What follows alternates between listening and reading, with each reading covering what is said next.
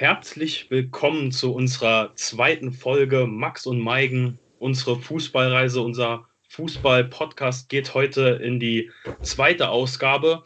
Und ja, Flo, wir haben uns ja immer vorgenommen, uns einem Thema zu widmen. Und heute geht es um das Thema Trainer. Und da hast du natürlich auch eine Geschichte im Gepäck, die mit Fritz von Ton und Taxis zu tun hat und mit einer deutschen Trainerlegende. Ich glaube, das kann man wirklich so sagen. Und einem, ja, ziemlich heftigen Zerwürfnis. Und ähm, dem wollen wir uns heute widmen, aber auch grundsätzlich so uns über das Thema Trainer unterhalten, Flo, weil ich glaube, da hast du einiges zu sagen, oder?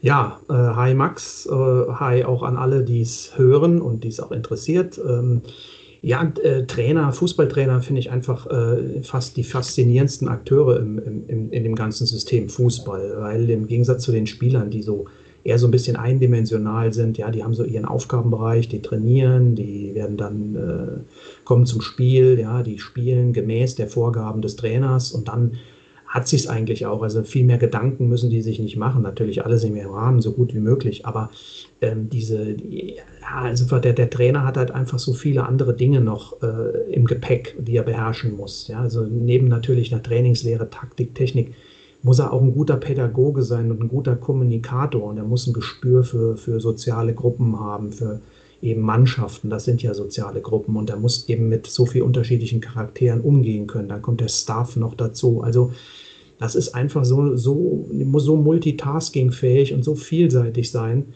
Und bei ihm laufen alle Fäden zusammen. Ähm, das ist einfach, finde ich, eine äh, hochkomplexe Aufgabe, die Fußballtrainer äh, oder Trainer ganz, ganz generell in anderen Sportarten ja natürlich auch so äh, zu erfüllen haben.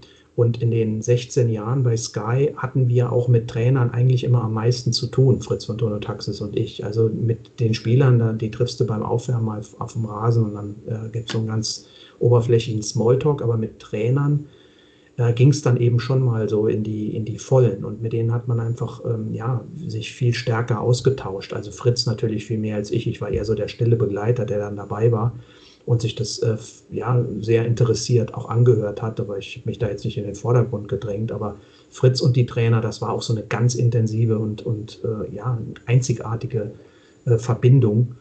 Äh, und wie gesagt, ich finde es einfach von seiner Funktion her, finde ich den Trainer einfach am, am spannendsten in diesem ganzen Geschäft.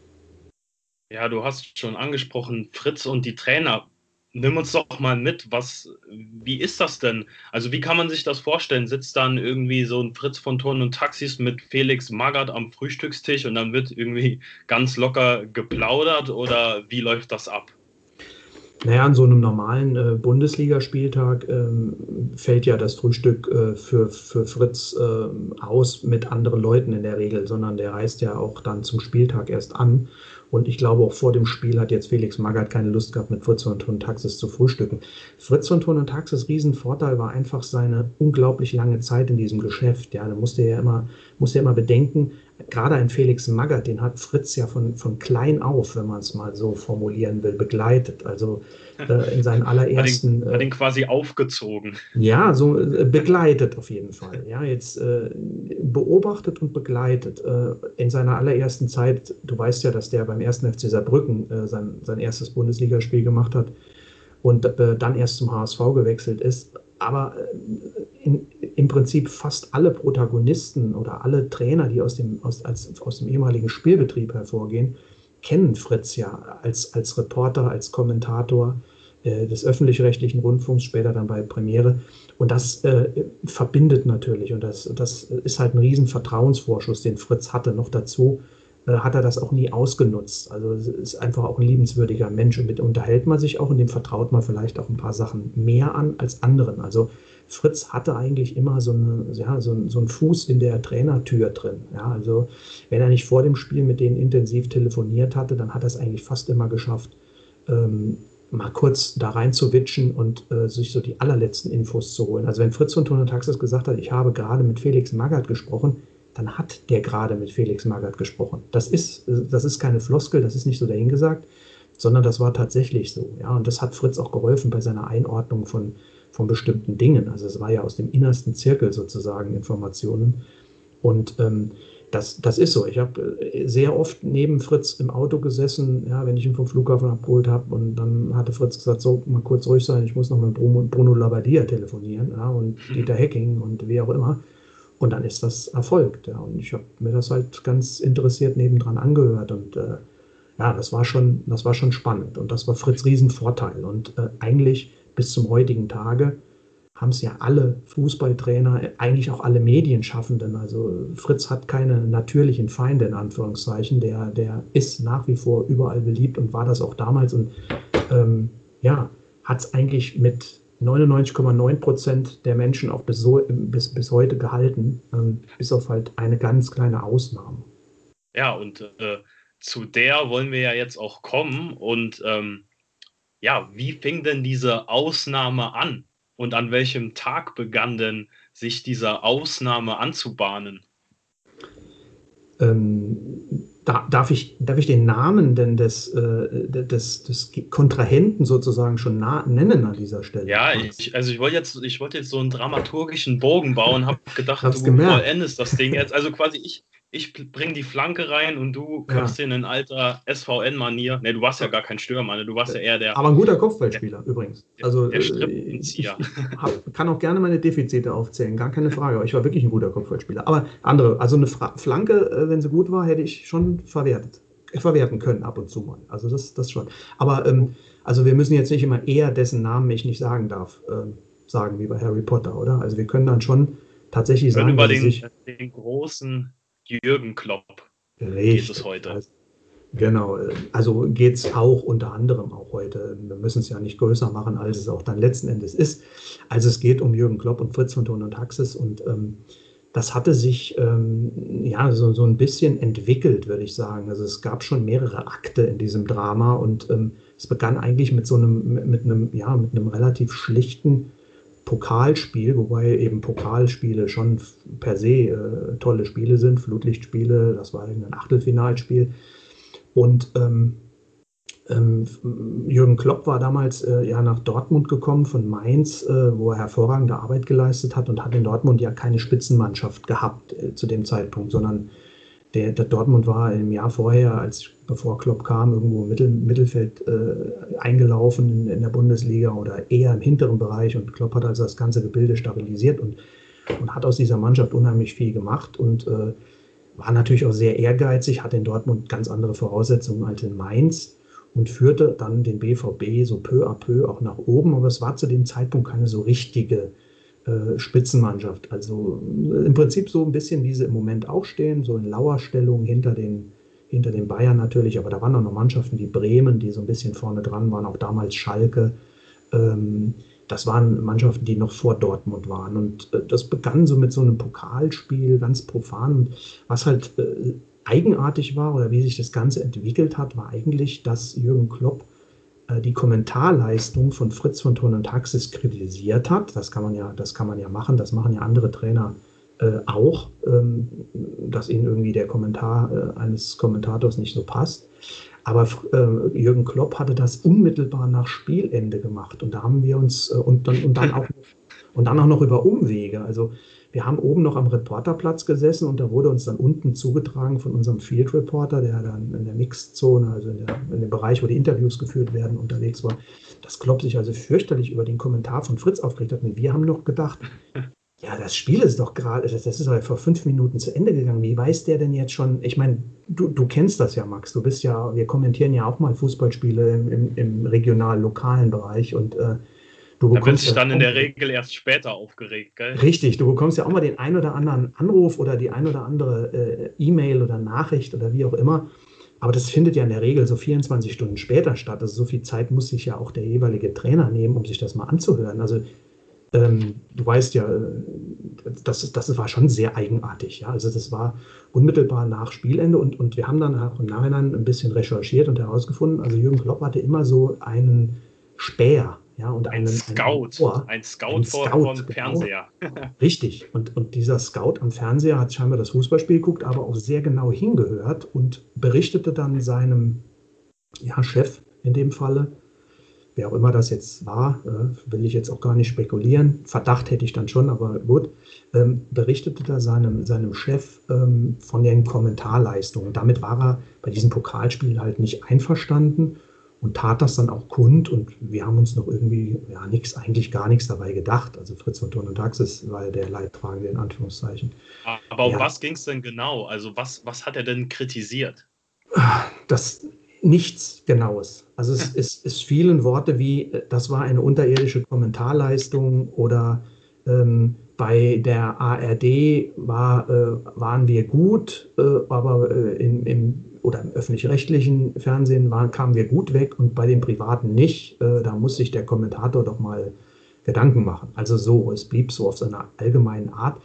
Aber es wurde dann eben auch nicht direkt kommuniziert, sondern so über, über Umwege und äh, Oh, das ist auch sowas, was Fritz von Thun und Taxis gar nicht mag. Also wenn dann so, ja, so ein bisschen verklausuliert und zwischen den, zwischen den Zeilen und über, über äh, so stille Post, äh, das, das fand er halt nicht gut, aber er hat es natürlich mitbekommen. Aber wie gesagt, da war Fritz ja so souverän, dass du kritisiert wirst von Trainern bezüglich deines Kommentars, ist er jetzt auch nicht, oder von Verantwortlichen generell, auch mal von Spielern das ist jetzt nichts äh, Neues gewesen. Ja, also, hatte, hatte ja. der BVB denn das Spiel auch verloren? Ja, also ja, war da auch ein bisschen die Kloppsche Wut, die da äh, sich genau. entfacht hat?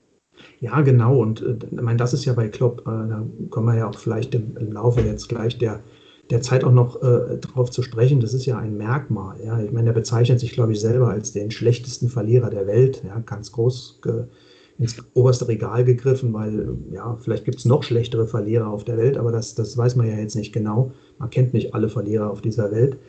Insofern, äh, das ist ja zu beobachten. Das ist ja in jedem Interview zu beobachten, was er im Moment auch führt, weil er ja auch gar keinen im Moment keinen Erfolg mit Liverpool hat. Ja, also fünf Heimspiele hintereinander verloren hat, ähm, aus dem Pokal auch rausgeflogen ist, aus dem Englischen. Also äh, wenn er unter Druck gerät und wenn er, wenn er Negativerlebnisse verarbeiten muss, dann ist er schon ähm, ja, so ein bisschen der Mr. Hyde. Ja, und dann, dann ist eben dieses das Strahlemann-Lächeln dann auch schnell mal weg. Und ja, da, da echauffiert er sich dann auch wirklich über meiner Meinung nach Kleinigkeiten, bei denen man souveräner agieren könnte. Und gerade Aber so, grund ja? grundsätzlich, grundsätzlich ist er ja ähm, sehr beliebt bei den Medien, oder? Also zumindest nach außen hin, weil Jürgen Klopp ist ja eine sehr charismatische Erscheinung und ähm, hat ja auch oder sorgt immer noch auf Pressekonferenzen regelmäßig für Erheiterung, weil er immer einen pfiffigen Spruch hat, weil er pointiert ist, weil er, weil er einfach witzig auch sein kann. Vor allem, wenn es gut läuft, oder?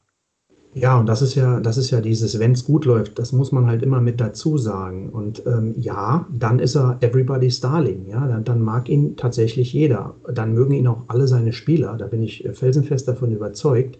Aber das Leben ist halt nicht nur Sonnenschein. Und äh, diese, diese Wechsel, äh, diese Launigkeit und diese Wechselhaftigkeit, die verstört auch schon an der einen oder anderen Stelle. Also ähm, in der deutschen Presselandschaft war das schon auch, also jedenfalls im, Hause Sky, war das schon, ähm, ja, ich will nicht sagen eine Art Hassliebe, aber man, man ist schon vorsichtig rangegangen an Klopp, ja, wenn er dann ein Spiel verloren hatte. Und und, und, in England jetzt weiß ich, weiß ich auch aus, äh, ja, vielleicht ein bisschen internen Kreisen ist es ähnlich. Gut also unterrichteten Quellen. gut unterrichteten Quellen, ja. Die, die, die, wir haben ja auch die, äh, oder Sky hat ja auch die äh, Premier League im, im, ähm, im Portfolio und äh, überträgt da ja regelmäßig Spiele und hat da wirklich auch gute Jungs, die zum Teil in England wohnen. Und die kriegen natürlich diese gesamte Pressebandbreite mit. Wir bekommen ja immer nur einen Ausschnitt präsentiert, ja, wenn er wieder ausgerastet ist oder wenn er wieder einen tollen Spruch gemacht hat. Aber grundsätzlich glaube ich, ist auch die Presse in Liverpool und auch in England grundsätzlich ein bisschen kloppmüde. Das ist auch so ein Kennzeichen nach einigen Jahren bei ihm, weil ich glaube, das, was er macht, also sportlich brauchen wir uns gar nicht drüber äh, zu unterhalten. Das ist, der hat ja Dortmund äh, von der Mittelfeldmannschaft zu einer Spitzenmannschaft gemacht. Er hat Liverpool von der Mittelfeldmannschaft zu einer Spitzenmannschaft gemacht. Er hat mit beiden Meisterschaften geholt, mit Liverpool auch die Champions League. Also der ist sportlich wirklich, glaube ich, eine richtige Granate, aber eben auch für eine bestimmte Zeit. Ich glaube, das, was er macht, dass das so, so, so anstrengend ist und so fordernd ist, dass es halt irgendwann auch dann umkippt ja, und umschlägt. Und äh, das ist in Dortmund zu beobachten gewesen. Da hat er seinen Vertrag nicht, äh, nicht, nicht erfüllt. Ist er ein Jahr vorher gegangen, nach einer sehr durchschnittlichen Saison. Und in Liverpool hat er ja verlängert, ich glaube, bis 2024 äh, oder sowas. Und ich ehrlich gesagt kann mir auch nicht vorstellen, dass er diesen Vertra Vertrag ähm, erfüllt. Also Klopp ist äh, ja zwiegespalten, auch in der Bewertung der Leute, das die mit ihm zu tun nutzt sich irgendwann ab. Ja, und, und, und ich glaube auch als Spieler, also er fordert halt unheimlich viel und er kritisiert, glaube ich, auch mit, mit klaren Worten und ähm, da springen auch einfach mal ein paar über die Klippe. Ja, also wenn du, wenn du mit dem, wenn du Erfolg hast, äh, das übertüncht vieles, aber ähm, ich glaube, dass auf so eine lange Strecke, und er ist ja lange bei seinen Vereinen, also er war in Mainz sieben Jahre, er war in Dortmund sieben Jahre, er ist jetzt, glaube ich, im, im sechsten Jahr in Liverpool. Also er bleibt ja lange. Es ist ja nicht so wie so ein Guardiola, der so Projekte für drei Jahre macht und dann geht. Ja. Und er baut ja auch erstmal was auf. Und in der Zeit musst du ihm folgen und dann hast du, glaube ich, auch Erfolg. Und das kriegen auch die Spieler ja mit. Die fahren ja die Titel auch ein. Und, aber ja, also es wird dann eben zäh. Und es wird eben auch zäh, wenn der Erfolg nicht da ist. Und das war eben in dieser Phase in Dortmund am Anfang äh, 2009, als er ein Jahr da war. Da haben die eben schon häufiger auch Fußballspiele mal verloren. Ja, und, ähm, genau, ja. und du hast ja jetzt quasi den, den ersten Akt des Dramas beschrieben, aber äh, wie ging es dann weiter? Das heißt, wahrscheinlich, wie hat denn Fritz darauf äh, reagiert? War dann, ich fange jetzt schon an, ihn einfach nur mit dem Vornamen zu nennen, wie hat Fritz von Turn und Taxis darauf reagiert? Ein bisschen Anstand muss ja noch gewahrt bleiben. Ähm, war das dann auch direkt so ein unterkühltes Verhältnis oder hat er gedacht, okay, der regt sich bestimmt wieder ab? Also du kannst ihn, äh, wenn du ihn Fritz von Turner Taxis nennst, das ist völlig okay. Du musst ihn, glaube ich, nicht Prinz nennen. Ja, das ist, glaube ich, sein offizieller Adelstitel.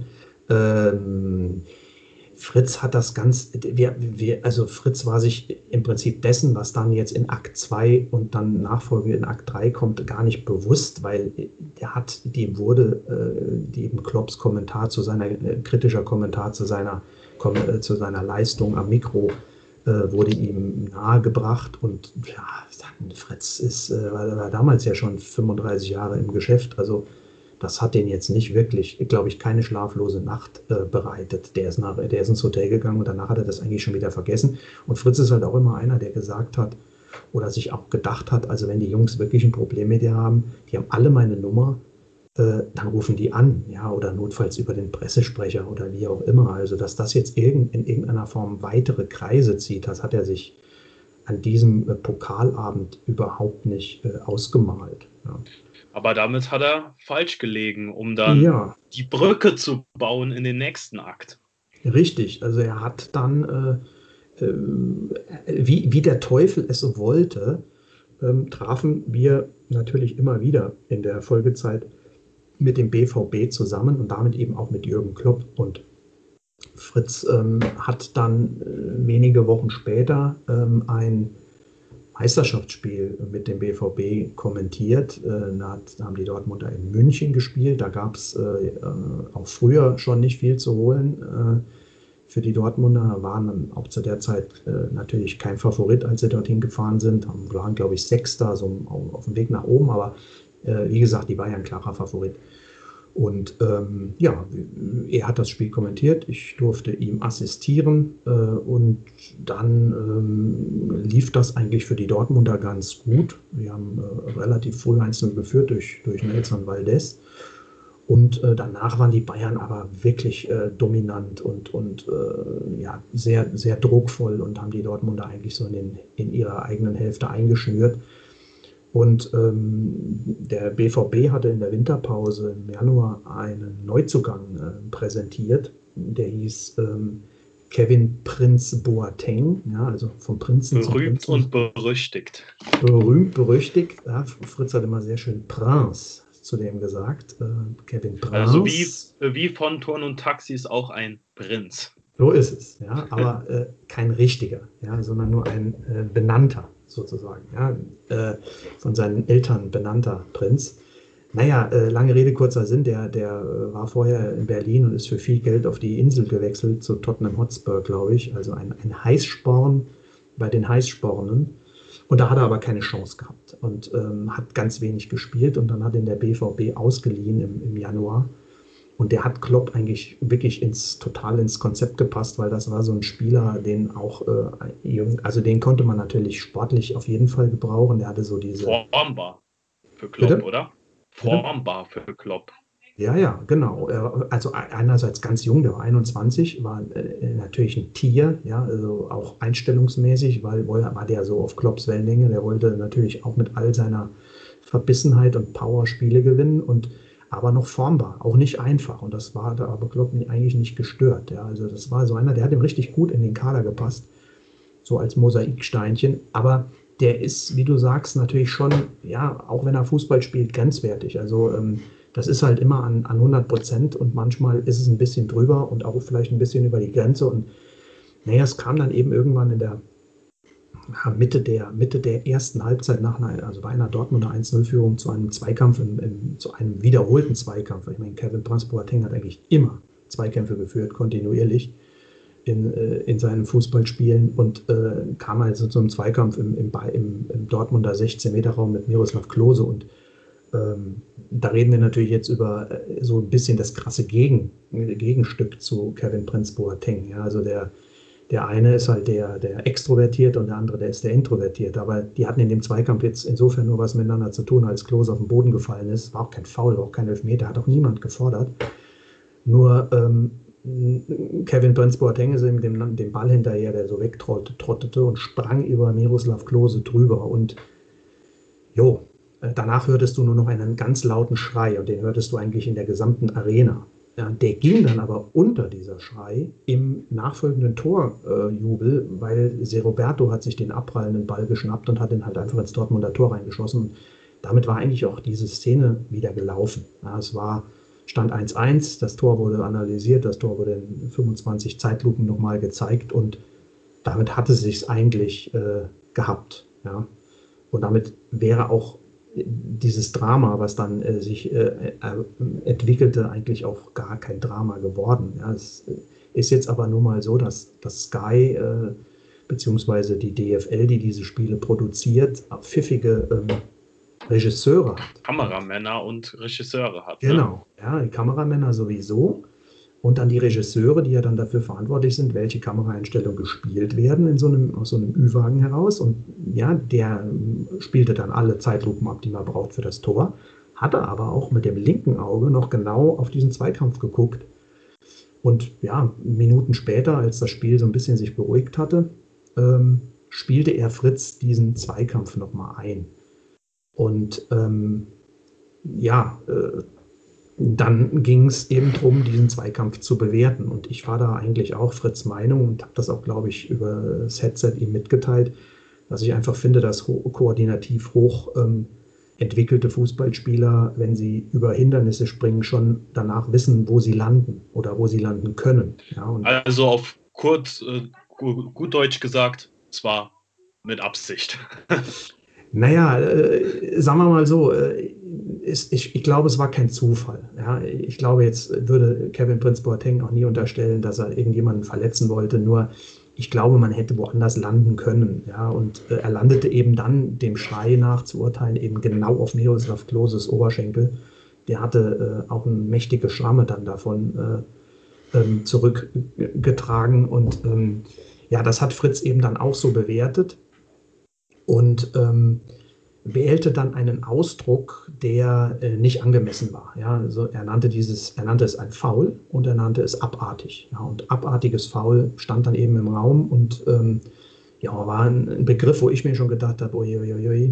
War das dann noch die Bildschlagzeile am nächsten Tag? ja, das, das Ganze setzte sich ja fort oder war eingebettet in, noch in den, in den großen Kontext, weil ähm, in der Halbzeitpause war Franz Beckenbauer zu Gast bei Sebastian Hellmann als Experte damals für, für Sky, oder ich glaube, es war sogar noch Premierezeiten. Und ähm, der bewertete dieses Foul mindestens so schlimm wie Fritz. Also er hat nicht den, den Ausdruck äh, abartig benutzt, aber er hat, äh, er hat ähm, eigentlich gesagt, es wäre Körperverletzung und ähm, müsste im Nachhinein von der DFL bestraft werden. Ähm, weil es ein ganz schlimmes Foul war und es im Gesamtkontext, um es noch abzurunden, kam nach dem Spiel Miroslav Klose zu Wort und sagte, ähm, das war auf jeden Fall Absicht. Und wenn das Miroslav Klose sagt, dann äh, ja, ist das schon äh, eine Aussage. Ja, also er hätte das auch, er hätte dem Spieler ins Gesicht geguckt und er wäre ziemlich sicher, dass es ähm, ja, kein Zufall gewesen wäre, wo, wo Boateng da gelandet ist. Also im Prinzip haben, haben alle das ähnlich auch gesehen. Äh, Außer Jürgen Klopp. Außer, Wahrscheinlich. Außer, genau, und nicht nur Jürgen Klopp, sondern natürlich, ich meine, das ist jetzt ein natürlicher Schutzreflex. Also äh, bei, diesen, bei diesen Aussagen gegen Boateng müssen sich natürlich die Verantwortlichen auch für ihren Spieler stellen, gar keine Frage. Ähm, die Frage ist dann äh, allerdings, wie, wie man das tut oder ob man dann ähm, ja, da, da, ein komplettes Feuerwerk abbrennt ja, äh, und, und die, die, die ganze Ding, ganze Ding zur Explosion bringt. Also Klopp hatte sich dann Fritz von Thun und Taxis, wir kennen die Vorgeschichte ja, habt ja gerade die Vorgeschichte geschildert, rausgepickt. Also ein Beckenbauer auch, ja klar, der hat dann noch einen Spruch abbekommen und Miroslav Klose vielleicht auch noch, aber Fritz war so ein bisschen der Sündenbock, weil, weil seine Wortwahl auch wirklich äh, nicht angemessen war. Das muss man schon sagen. Fritz hat dann versucht, auch das ein bisschen zu relativieren und hat sich nach dem Spiel für seine Wortwahl komplett entschuldigt. Also er hat das Wort Entschuldigung in den Mund genommen und hat gesagt, das war zu hart, das, das nimmt er auch zurück. Das möchte er so nicht stehen lassen, aber da war Klopp, Klopp schon eskaliert. Ja, und ähm, es ging wieder über Dritte, nämlich wieder über den, den Interviewer. Diesmal hat er jetzt aber gar nicht irgendwie das äh, im Off gesagt, als die Kameras aus waren und die Mikros ausgeschaltet waren, sondern er hat halt, er hat halt gesagt, im Prinzip über die Kamera, also Fritz von Tonne Taxis und Jürgen Klopp, dass äh, da wird es nie wieder ein Hintergrundgespräch geben. Ja, das ist mit dem heutigen Tag vorbei, für immer und ewig.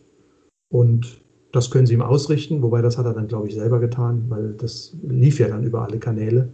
Und Fritz hat das natürlich auch vernommen. Ist das ja, denn einem Fritz von Turn und Taxis vorher jemals passiert? Nee.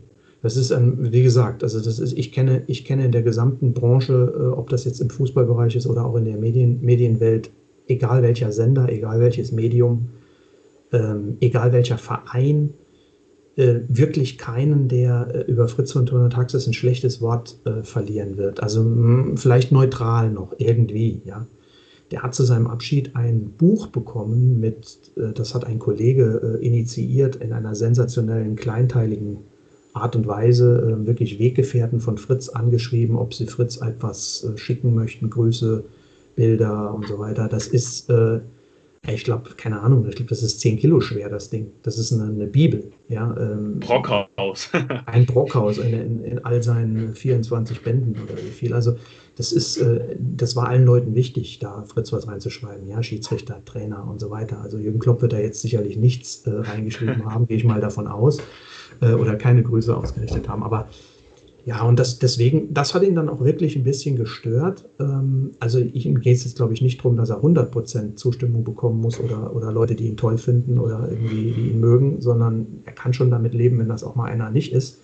Ich glaube, es hat ihn einfach die Art und Weise gestört. Ja, also, und da muss ich auch schon sagen, also da denke ich dann auch so für einen Trainer in dem, ja, auf dem Niveau, hätte es, glaube ich, andere Möglichkeiten gegeben, diesen Konflikt etwas äh, sanfter abzumildern. Erstmal hört man sich die Entschuldigung an, dann nimmt man die Entschuldigung an. Ja, und dann, wie gesagt, äh, da sind Telefonnummern, die können ausgetauscht werden äh, oder die sind da, die, die brauchen wir dann nur zu wählen. Notfalls macht man es auch über den Pressesprecher und ja, da war Fritz dann auch ein bisschen stur. Er hat dann gesagt, naja, ähm, ich bin nicht derjenige, der wo jetzt irgendwie da den ersten Schritt machen muss, weil ich habe ja unsere Beziehung nicht beendet, sondern das hat der Klopp gemacht. Und äh, ja, das war dann. Also äh, reden wir hier wirklich von einem klassischen äh, Presseboykott. Was heißt Presseboykott? Aber äh, Jürgen Klopp boykottierte dann ab sofort die Person Fritz von Turn und Taxis. Genau, das war ja jetzt erstmal der, die Kernaussage. Ja? Also es wird nie wieder ein Hintergrundgespräch mit Fritz von Thurn und Taxis geben. Das bedeutet also, Fritz klassische Abfolge oder Abfolge war ja vor dem Spiel, versucht Fritz den Trainer zu erreichen, möchte mit dem einfach ein bisschen über die Situation sprechen, über das Spiel, über die Mannschaft. Ja, so hat man natürlich dann die Information aus erster Hand, das ist die allerbeste Information, die man bekommen kann. Und äh, das hat er also boykottiert oder von jetzt an hat er sich zumindest vorgenommen, das zu boykottieren. Ich meine, auch da, Max, hast du ja deine Erfahrung gemacht mit, mit, mit Boykotten. Ja, auch auf, man kann ja auch auf kleiner Ebene boykottieren, oder?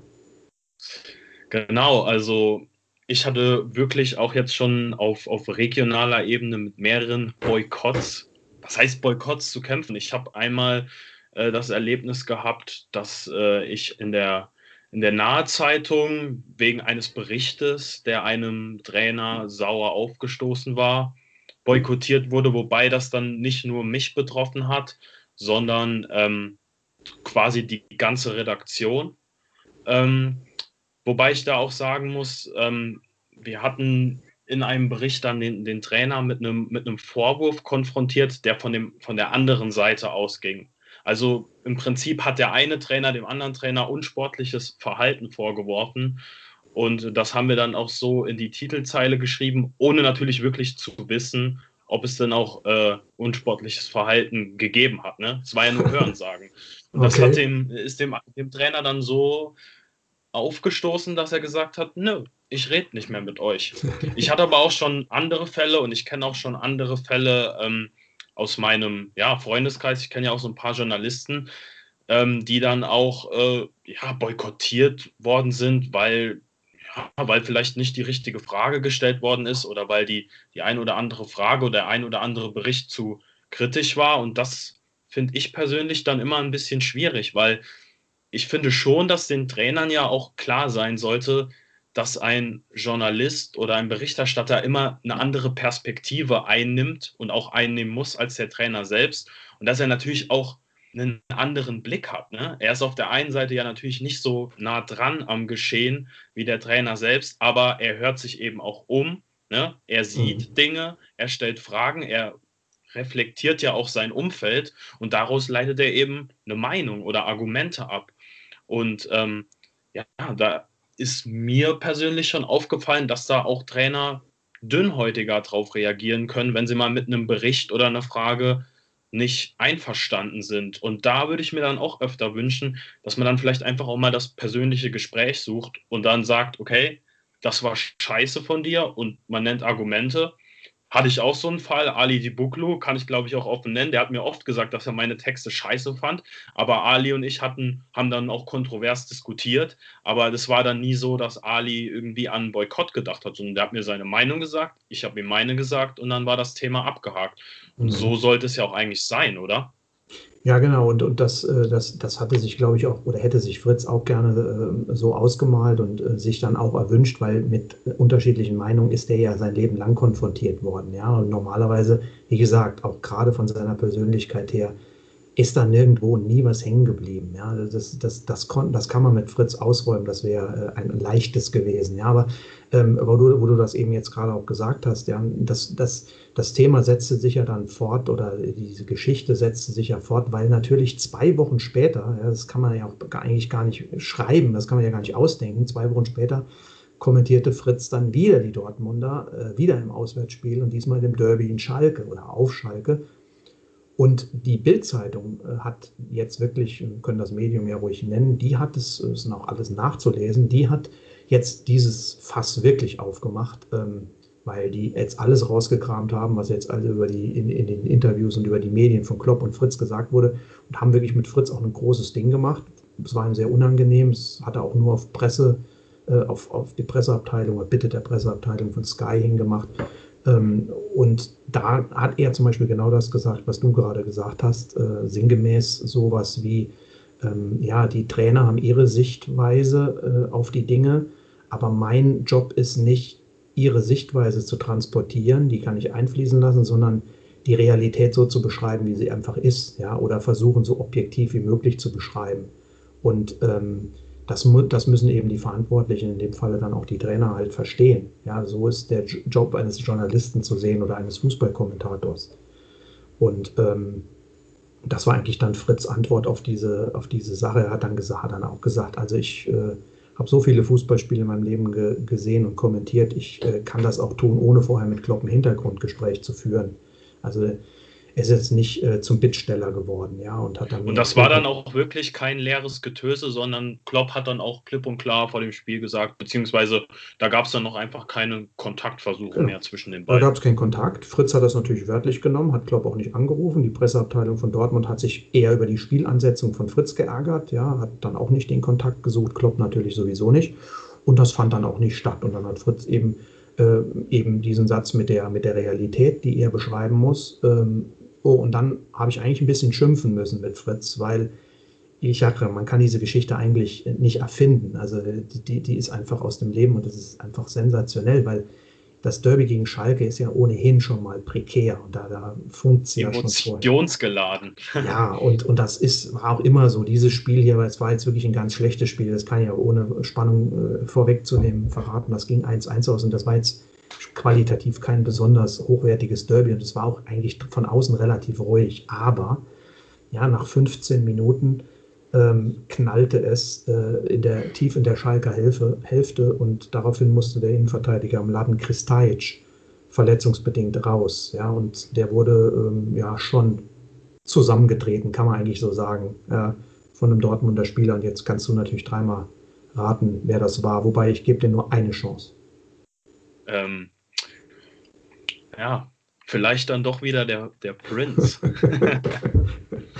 Ja, natürlich, der Prinz, ja. Und also, wir wollen ihm, also ich will ihm wirklich nichts unterstellen. Ich meine, er hat dann äh, ein halbes Jahr später oder ein Dreivierteljahr später Michael Ballack im englischen Pokalfinale ähm, so gefault, dass Michael Ballack bei 99 Länderspielen stehen geblieben ist. Kam kein Hundertstes dazu, kam auch keine Weltmeisterschaft in äh, Südafrika dazu 2010. Ja, das war das Ende von Michael Ballacks Nationalmannschaftskarriere, damals für Portsmouth, äh, Kevin Prince Boateng ja, jetzt war es halt Kristajic und ähm, da muss ich auch im Nachhinein wirklich auch äh, mit Fritz ein bisschen äh, härter ins Gericht gehen, weil sowohl Fritz als auch Schiedsrichter Wolfgang Stark haben hier beide, beide Augen zugedrückt. Der eine hat dunkelgelb gezeigt. Geht das überhaupt? Weiß gar nicht ganz genau. Vielleicht hat er noch ein bisschen äh, schattig drauf gemalt. Also das hat es bei Gelb belassen, sagen wir es mal so.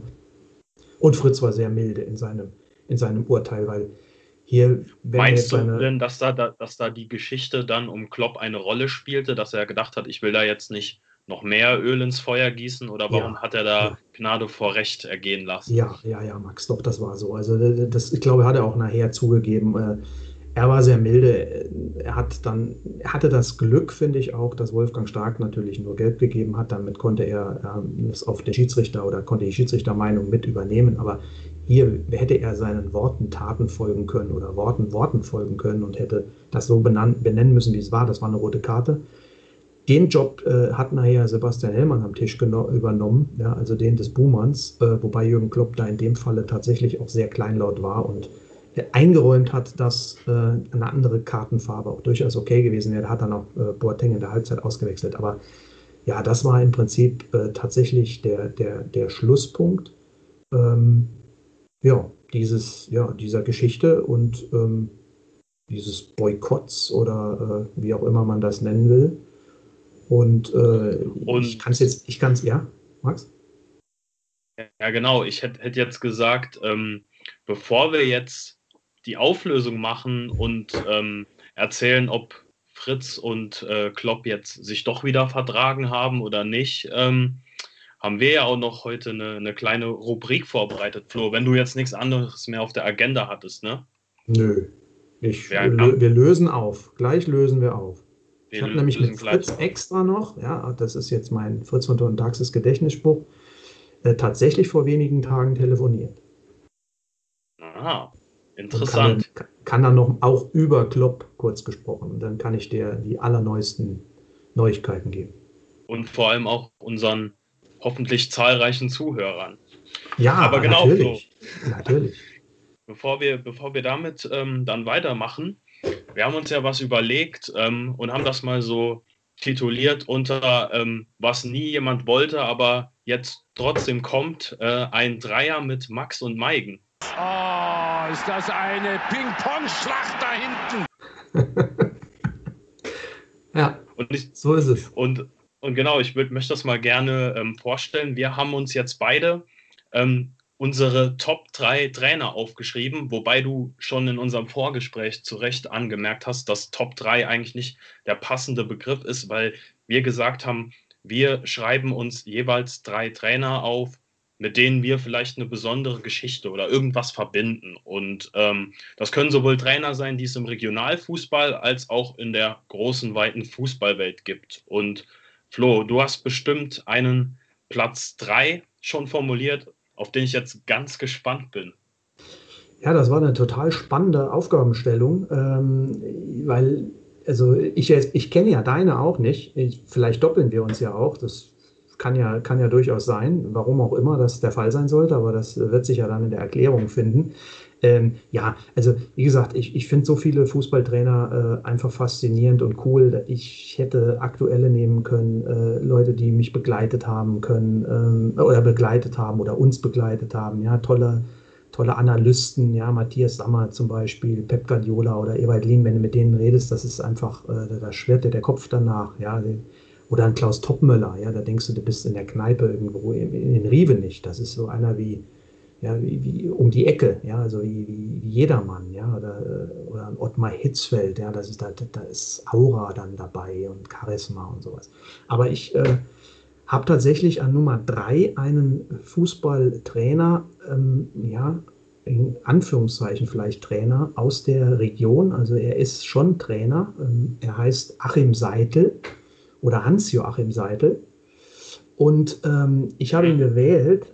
Also zu einem, zum einen ist er ja so der Giroud des Hunsrück. Ja? Also Giroud war ja 44 Jahre, glaube ich, bei AG Orsea Trainer. Achim Seidel feiert dieses Jahr Jubiläum und macht die 30 voll beim FC Hohl, die zwar jetzt auch in der Spielgemeinschaft mit dem ASV spielen.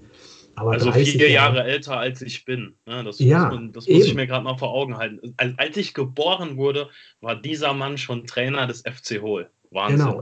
Er war übrigens, was viele immer äh, vergessen, nicht der einzige Trainer beim FC Hohl, sondern es gab ein Jahr zuvor äh, den Trainer ähm, Winfried Paul, nur bekannt unter dem Namen Budding Paul der hat den FC Hohl tatsächlich in seinem aller, allerersten Jahr nach der Gründung, 1990 glaube ich dann, ähm, getrainiert und äh, ja, begleitet. Und dann kam Achim Seidel, hat übernommen und wie gesagt, 91 bis 2021, das sind jetzt 30 Jahre.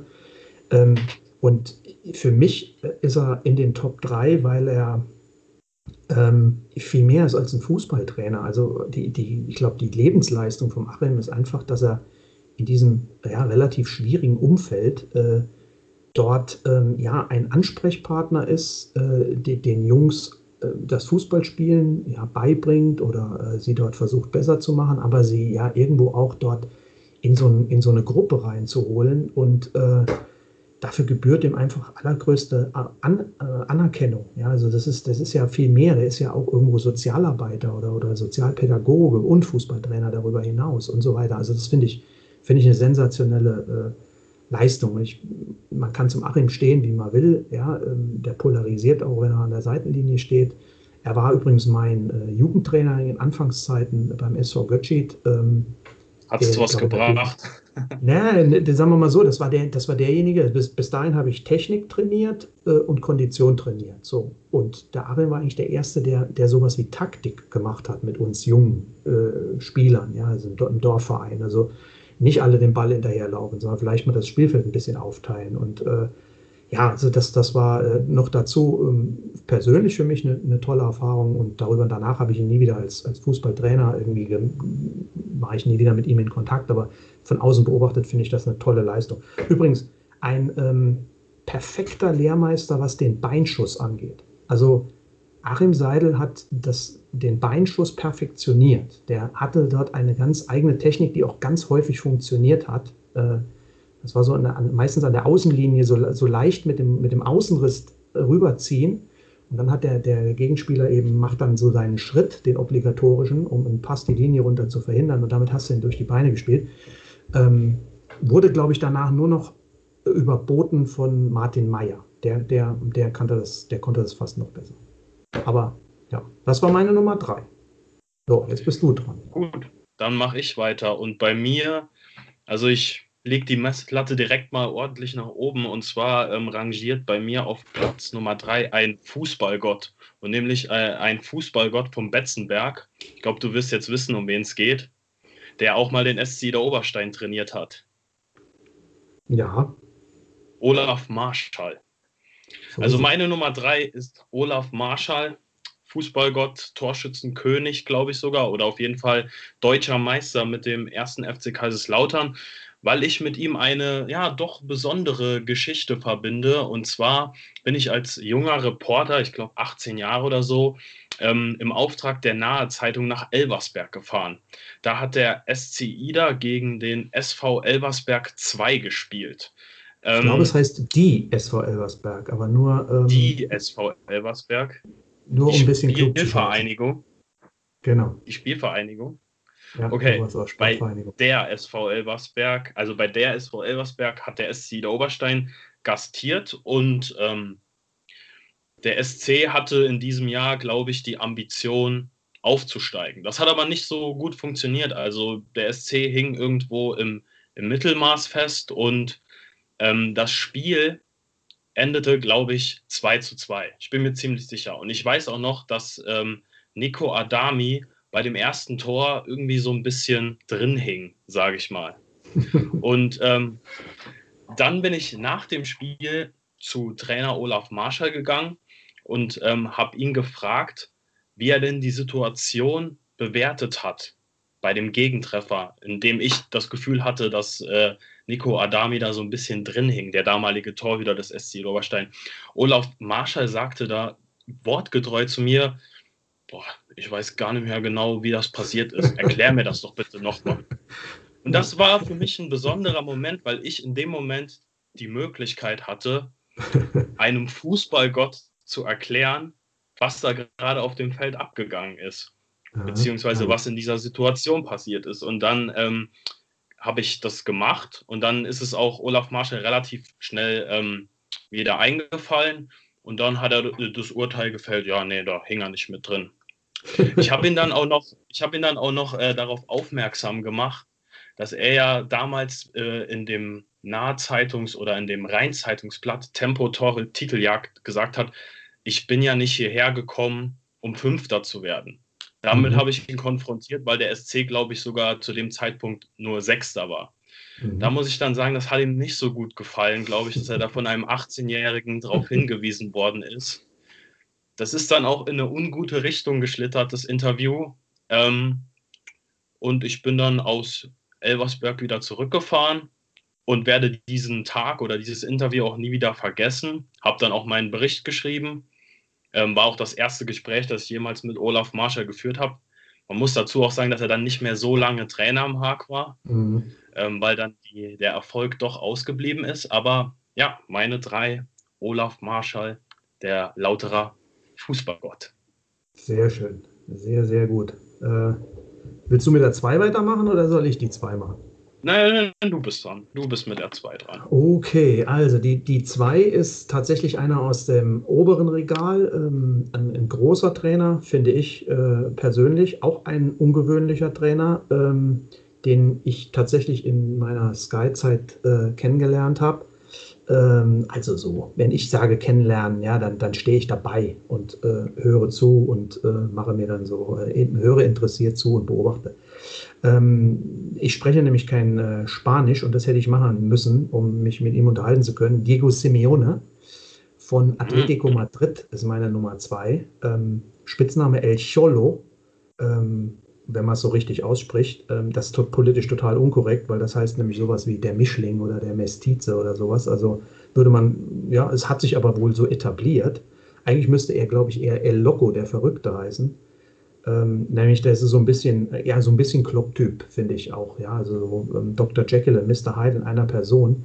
Aber wenn du den privat, also so abseits von, also wenn das Spiel nicht angepfiffen ist, sagen wir es mal so, wenn du den dann triffst, ist der total witzig und äh, also der, der, lacht ganz viel äh, und äh, plappert wie ein Wasserfall unglaublich schnell. Ja, wie gesagt, wir hatten dann einen Dolmetscher mal dabei, wenn Fritz dann mit ihm zwei Worte wechseln wollte, war das immer schon relativ schwierig und äh, nichtsdestotrotz hat er sich dafür eben auch Zeit genommen und ähm, wenn dann das Licht angeht, also das, das Flutlicht, ja, dann, dann macht er so eine Metamorphose durch und du denkst so, was ist das denn für ein völliger, völliger Irrer, ja, also an der, an der Außenlinie, der ist ja, er ist ja voll grenzwertig und, und, und auch grenzüberschreitend. Also der, der greift ja ins Spiel manchmal ein, der hält gegnerische Spieler fest beim Einwerfen, äh, der, der, hat dann so sein alter Ego, ja, sein, sein Co-Trainer German Burgos, das ist ein Riesenberg äh, von einem Mann, ja, der, der unterstützt ihn dann auch noch tatkräftig und bestärkt ihn auch in seiner völligen Überdrehtheit. Und ähm, wir hatten echt ernsthaft mal bei Sky die Überlegung, eine, eine Kamera von den vielen Kameras, die wir aufs Spielfeld richten, einfach mal nur auf ihn abzustellen weil du den 90 Minuten äh, eigentlich mal einfangen musst. Da machst du einen Kunstfilm äh, von. Also ja, es gibt ja diese Filme, wo 90 Minuten lang Sehen Sie dann einfach nur gefilmt wird oder, oder George Best. Äh, ja, da kannst du, also viel mehr Action hättest du auf jeden Fall mit, mit Diego Simeone. Und ähm, was der natürlich an sportlichen äh, Meriten da bei Atletico Madrid leistet, äh, gegen ja eigentlich übermächtige Real Madrid und, und Barcelona, eigentlich sind sie ja die klare Nummer drei, aber stehen jetzt wieder vor der Meisterschaft. Ja, die hat er schon mal geholt, Europa League gewonnen, Champions League. Also das ist ja auch fantastisch, was der für eine sportliche Bilanz hat. Also irrer Typ, ähm, faszinierend, ähm, durchgeknallt irgendwo auf seine Art, aber auch ganz sympathisch. Ja. Diego Simeone, eine zwei. Das finde das find ich jetzt witzig. Es ist, glaube ich, eine echte Fügung des Schicksals, weil ich glaube, Du wirst lachen, wenn ich dir jetzt meine Nummer zwei nenne. Meine Nummer zwei ist nämlich Alexander Raab von der ehemals SG Alsenstal. Ja. Und ich weiß nicht, vielleicht würdest du einfach nochmal genau das Gleiche erzählen, was du eben erzählt hast. Ansonsten würde es bei mir, äh, glaube ich, in eine ähnliche Richtung gehen. Also ich habe über Alex Raab vorher viel gehört, weil man ja durchaus, glaube ich, Flo sagen kann, dass er ein sehr impulsiver Trainer an der Seitenlinie ist. Einer, der auch mal lauter wird, ja, der auch mal irgendwie seinen Unmut kundtut und ähm, all das ich, hatte ich immer nur gehört, auch als ich schon für die Nahe Zeitung ein paar Jahre gearbeitet hatte. Aber dann spielte die SG Alsenstal äh, beim FC Brücken. Und da war ich als, als Schreiber da gewesen und konnte mir dann selber ein Bild von, von Alex Raab machen. Und äh, was soll ich sagen? Das war so ähnlich, wie ich es erwartet habe. Ne? Der, ging, der ging quasi von der ersten Minute an hoch wie ein Vulkan. Also da war richtig Feuer drin und im Prinzip wurde das, was ich da auch so äh, gehört hatte, bestätigt. Er war laut, er hat auch mal gezetert und ähm, wie gesagt, ich war ja auch noch sehr jung und ich glaube auch, mich äh, zu erinnern, dass die SG Alsenstal dieses Spiel nicht gewonnen hat und da stehst du dann halt und weißt, okay, du musst jetzt gleich zu Alex Raab gehen und okay, du musst ihm ja auch die ein oder andere kritische Frage stellen. Was ich dann natürlich ja auch gemacht habe. Und da ist dann was wirklich eingetreten, was ich so nicht erwartet hatte, weil der war halt nach dem Spiel wirklich von 280 wieder auf Puls 45 runtergefahren und hat mir wirklich ein ziemlich freundliches Interview gegeben, auch mhm. total reflektiert und ähm, da war wirklich von diesem Vulkan, den ich vorher gesehen habe, nichts mehr zu spüren gewesen und das ähm, fand ich sehr bemerkenswert. Ja, und ja. Ähm, deshalb meine Nummer zwei, ähnlich auf lokaler Ebene, glaube ich, wie deine Nummer zwei auf internationaler Ebene, Alex Raab. Ja, sehr schön.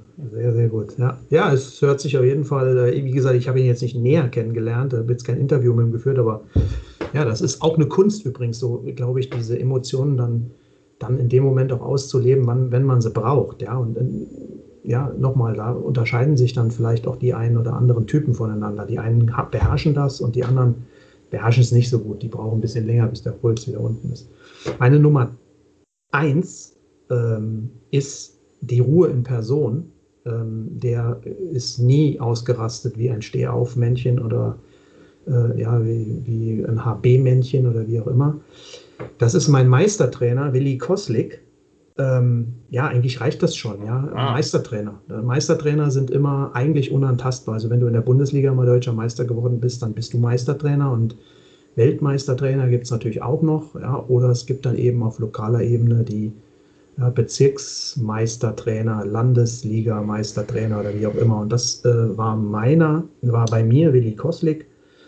Ähm, ganz einfach, ganz toller, toller Typ. Äh, er ist eben mit dem SV Niederwörresbach damals von der Bezirks- oder hat den SV Niederwörresbach von der Bezirks- in die Landesliga geführt, hat den Verein, der dort eigentlich nicht hingehört hatte, damals auch äh, drei Jahre noch gehalten, beziehungsweise zwei und dann im dritten wieder runter. Äh, zur richtigen Zeit am richtigen Ort ähm, mit all seiner Ruhe und Erfahrung hat er einfach nur moderiert und ähm, ja, uns so eingestellt, dass wir mit unserer damals sehr guten Mannschaft dann endlich auch mal aufgestiegen sind. Ein paar Jahre zu spät. Wir waren dann vorher schon mehrfach Zweiter gewesen und äh, eigentlich immer unter den Top 4. Hätten eigentlich drei, vier Jahre früher aufsteigen müssen. Hätten wir auch drei, vier Jahre länger Landesliga gespielt. Da bin ich mir ziemlich sicher. Aber Der Willi hat es dann halt endlich geschafft, äh, das, diesen nach wie vor größten Erfolg der Vereinsgeschichte zu realisieren. Und ähm, ja, ich würde ihn einfach ganz gerne in Kürze mal wieder irgendwo auf der Trainerbank sehen. Hat jetzt ein paar Jahre Auszeit genommen. Ich glaube, der kann auch immer noch Vereinen gut, zu, gut tun und äh, irgendwo im Kreis hoffe ich einfach auf ihn und dann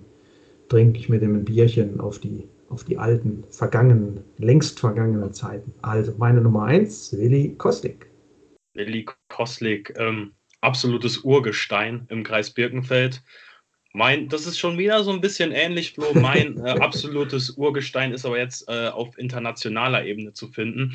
Und da müssen wir jetzt mal, ja, 16 Jahre, 17 Jahre zurückgehen. EM 2004. Ich war schlanke neun Jahre alt und habe dann auch, also das, ist, das sind so wirklich die, das ist so das Turnier, wo ich schon so konkretere Erinnerungen dran habe. WM 2002 war da doch schon noch sehr dünn, weil da war ich sieben oder so. Also da mhm. geht es auch schon, aber vielleicht bin Guck ich einfach Da war ich sogar live bei der WM 2002, als du sieben warst. ah, krass. ja. Ein Talk der Generation. Tja. Jedenfalls äh, äh, denjenigen, den ich meine, der ist noch ein paar Jahre älter als du und der heißt äh, Otto Rehagel. Ah. Otto Rehagel, ähm, ja, was soll man zu Otto Rehagel noch groß sagen? Ich habe eigentlich fast nichts von diesem Mann persönlich mitbekommen, weil ich einfach zu jung war. Aber dass er es geschafft hat, die Griechen und ja, zum EM-Titel zu führen, das waren so, ja, mit die ersten konkreten Erinnerungen, die ich so an diese Fußballwelt hatte.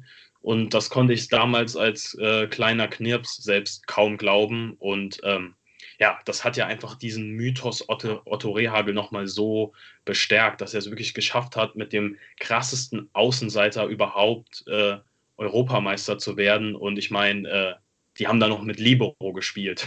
Mhm. In einer Zeit, wo das schon total veraltet war. Und ähm, ja, Otto Rehagel dann ja noch bis 2010 bei Griechenland Trainer geblieben und was ich witzig fand, äh, er hatte sich, das habe ich heute gelesen, weil ich noch ein bisschen nachrecherchiert habe, er hatte sich wohl nochmal Hoffnung gemacht äh, um die Position des Bundestrainers im Jahr 2004 dann quasi, nachdem Rudi Völler entlassen worden ist. Und dann äh, hat er folgendes Statement bekommen von der stellvertretenden Kultusministerin Griechenlands.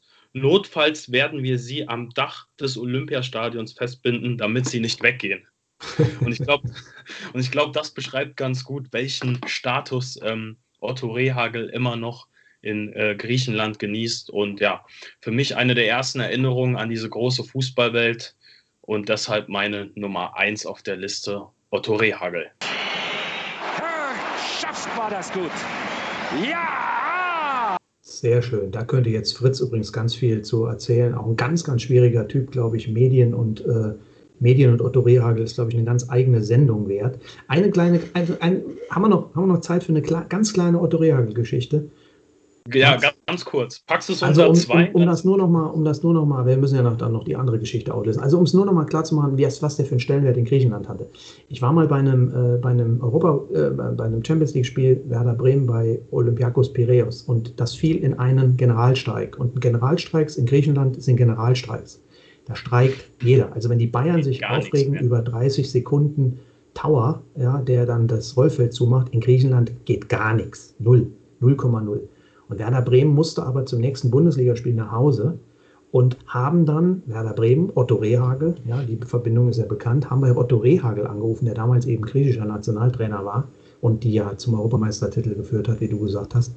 Und Otto Rehagel hat daraufhin beim griechischen Staatspräsidenten angerufen und hat gesagt, die Bremer müssen noch raus. Und dann haben die tatsächlich einen Typen in den Tower geschickt. Äh, das, das, das ist undenkbar normalerweise in Griechenland. Da fährt kein Taxi, da fährt kein Bus, da fährt gar nichts. Die gehen nach Hause und Feierabend. Ja, es wird halt gestreikt. Äh, und dann haben die Bremen ausreisen lassen, weil Otto Rehagel äh, einen Anruf getätigt hat. Ja, also das ist nur, um mal klar zu machen, was der tatsächlich, so im Prinzip der Schattenpräsident, wenn du so willst. Ja, sensationeller Typ. Ja. Wahnsinn. Weltklasse. Ja. Gut, Flo, dann sind wir, glaube ich, auch fast am Ende der Sendung angelangt. Aber eine Sache haben wir noch offen gelassen und zwar das Verhältnis zwischen Jürgen Klopp und Fritz von Thurn und Taxis heute. Und du hast da ja ganz frische Informationen, wie das, wie das heute ist. Und ja, genau. erzähl. Genau. Ich wollte mich eigentlich nur auch ganz kurz absichern, weil ich war mir ziemlich sicher, wie es ist. Äh, das hätte Fritz mir sonst erzählt. Also, es sind wirklich äh, Sturköpfe am Weg, äh, am, am, am Werk, wenn man so will. Also eine tatsächlich offizielle Versöhnung, ein Gespräch über die damaligen äh, Ereignisse hat nie stattgefunden und wird auch nicht mehr stattfinden. Da bin ich mir äh, ziemlich sicher jetzt auch. Die beiden begegnen sich mit äh, Respekt, ja, also nicht grußlos, treffen sich ab und zu mal. Da gibt ja auch irgendwelche Awards, die vergeben werden. Ja, äh, haben sich natürlich auch in der Folgezeit, ja, das war 2009, äh, Klopp war ja noch bis 2014 oder 2015 in der Bundesliga, äh, haben sich natürlich in der Folgezeit auch getroffen, haben sich auch vielleicht die Hand gegeben, weiß ich es nicht, auf jeden Fall haben sie sich gegrüßt. Aber das war es dann auch. Also es ist tatsächlich äh, ja, bis zum bitteren Ende, wie äh, Klopp-Freund äh, Campino äh, so schön besingen würde, nicht zu einer Aussprache ähm, gekommen. Und oh, wie gesagt, denke, da wird's, dabei wird es bleiben, aber äh, ich denke, äh, Fritz und Tonio Taxis kann auf jeden Fall damit leben, äh, Jürgen Klopp mit Sicherheit auch. Der hat auch im Moment andere Sorgen als die Beziehung zu TT. Gut. Ja, Flo, dann würde ich fast schon sagen, dass wir äh, am Ende unserer Sendung angelangt sind. Na, wir sind auch schon bei stolzen, würdest, ja? bei stolzen 61 Minuten. Alter, Alter. Ja, ging schnell rum. Ja, ne? wir haben, uns, wir haben uns eins geplaudert, ne? aber es war ja, ja eigentlich auch nett. Also mir hat Spaß gemacht auf jeden mir Fall. Mir hat es auch super Spaß gemacht und war, war auf jeden Fall eine sehr interessante Geschichte und ich hoffe, euch hat es auch gefallen. Ähm, gebt uns gerne Feedback und dann hören wir uns beim nächsten Mal wieder. Jawohl. Schönen Tag euch noch. So machen wir es. Ciao, ciao.